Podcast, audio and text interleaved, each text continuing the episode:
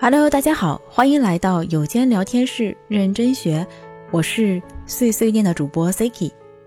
在上一期我一个人的碎碎念节目中，和大家聊到了日本女性专用车厢是否是对男性歧视的问题。在上一期我们留下了一个小尾巴，女性车厢是否男性就不能使用呢？那如果男性可以使用的话，是不是改成女性优先使用车厢更贴切？女性车厢是否侵害了男性权益？是否是性别歧视？东京法院会给我们一个明确的答复。二零零八年六月二十七日晚，日本东京秋叶原车站有五名男性早已在这里等候多时，眼看见使用站台，他们知道行动即将开始。这几位男性均所属同一组织——女性专用车厢反对会。此次他们的行动目标就是要乘坐。女性专用车厢。这一次呢，他们选中了从秋叶原驶往茨库拜 A K 的电车。在行动之前，他们已经在网络上发布了事先通知，告知反对会成员会在这一天二十点之后乘坐该条线路从秋叶原上车。看到这条事前通知的秋叶原车站站长，立刻联系了铁道警察。加强了当晚的车站内的巡逻。就在五名男性在站台等车的时候，车站站长上前礼貌询问，并且提示这里是女性专用车厢的停车位置。而反对会的男性表示：“嗯，所以呢？”在站长反复强调这里是女性专用车厢，并希望五位男士乘坐其他车厢的时候，反对会表示：“为什么女性专用车厢男性就不能使用了吗？”法律上没有这个明文规定吧？确实，日本法律上并没有明确规定说女性专用车厢就不能让男性使用。在日本国土交通省中，对此的规定是女性专用车厢是为女性考虑，但并没有明确规定男性就不可以使用。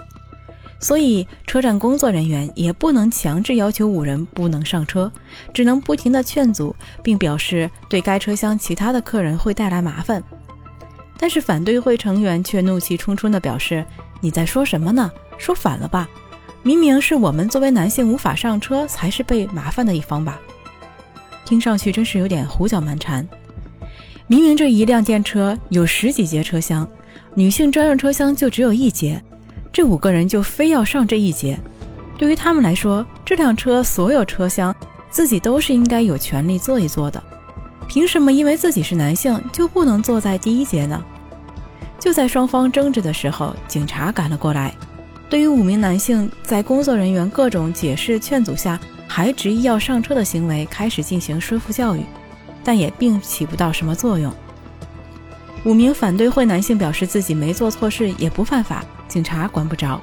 说着就一脚踏进了到站的车内。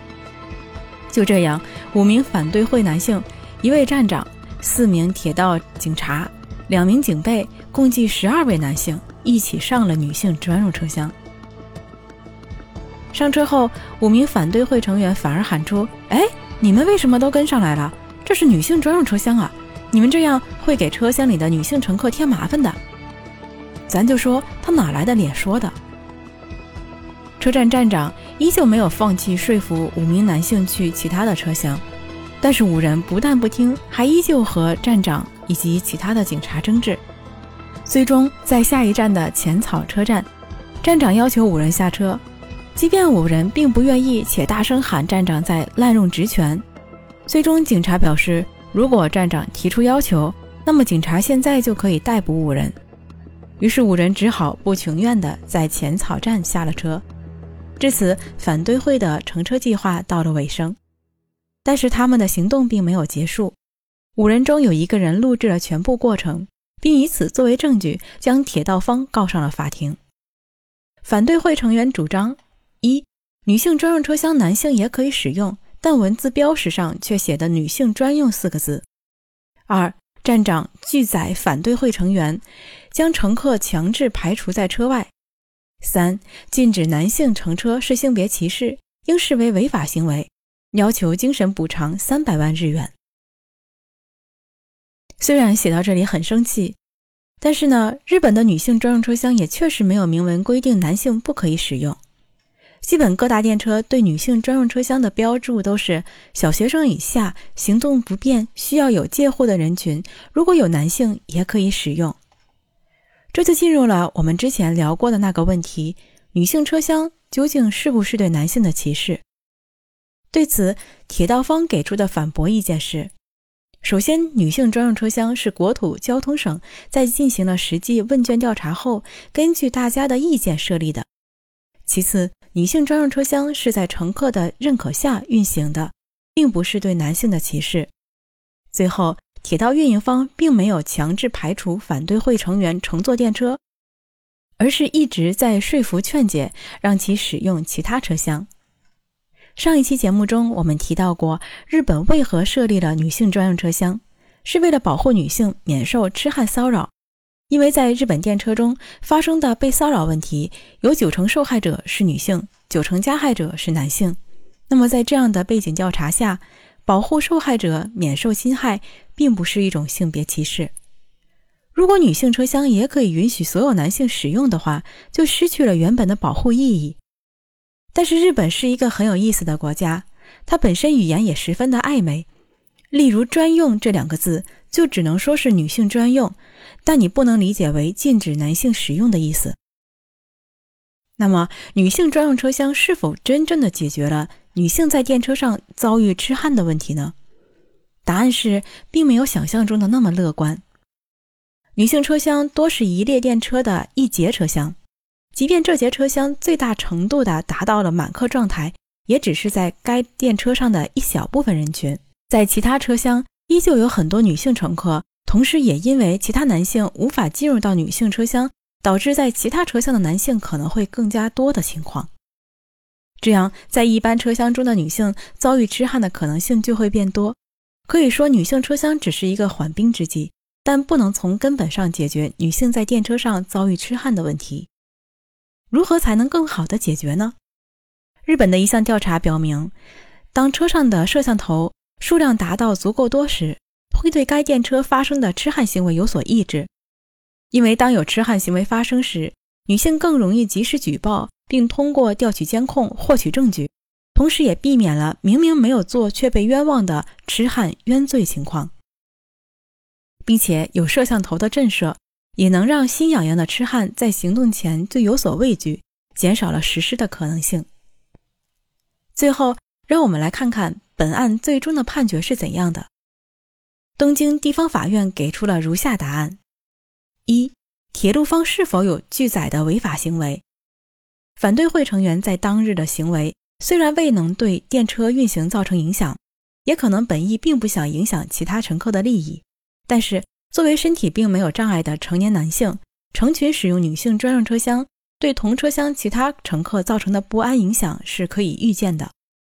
铁路运营方有义务保护其他乘客，减少乘客的不安感。在一定程度上，用较强口吻劝阻反对会的行为并不过分。虽然铁路的警察说，如果站长有要求的话，我们可以逮捕你们，这样的说法并不稳妥。但在男性成员成群结队进入女性专用车厢的情况下，这样程度的发言并不为过，也并没有肢体上强制拉扯反对会成员使其下车的行为，故铁道运营方并没有违法拒载的情况。二、关于标识及性别歧视的问题。女性专用车厢是在车辆拥挤的通勤通学时间，让女性避免遭受痴汉行为，提供安心舒适的乘车环境而设立的。女性专用车厢的设立时间是平日的通勤时间段的一部分车厢，并不会造成因设立女性车厢而使男性无法乘坐、对男性乘客不利的情况。同时，女性专用车厢的设置意义是要让其他乘客明确知道。所以，女性专用车厢的标识内容应该简洁明了。为保证标识的简洁明了，不采用“本车厢虽为女性专用车厢，但也可以提供给男性使用”这样不易理解的标识行为。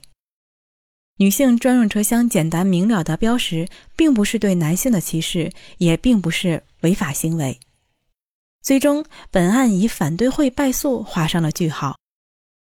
这场诉讼让我们看到了日本对于女性专用车厢的不同声音，也让我们看到了东京地方法院给出的最终法律上的回复。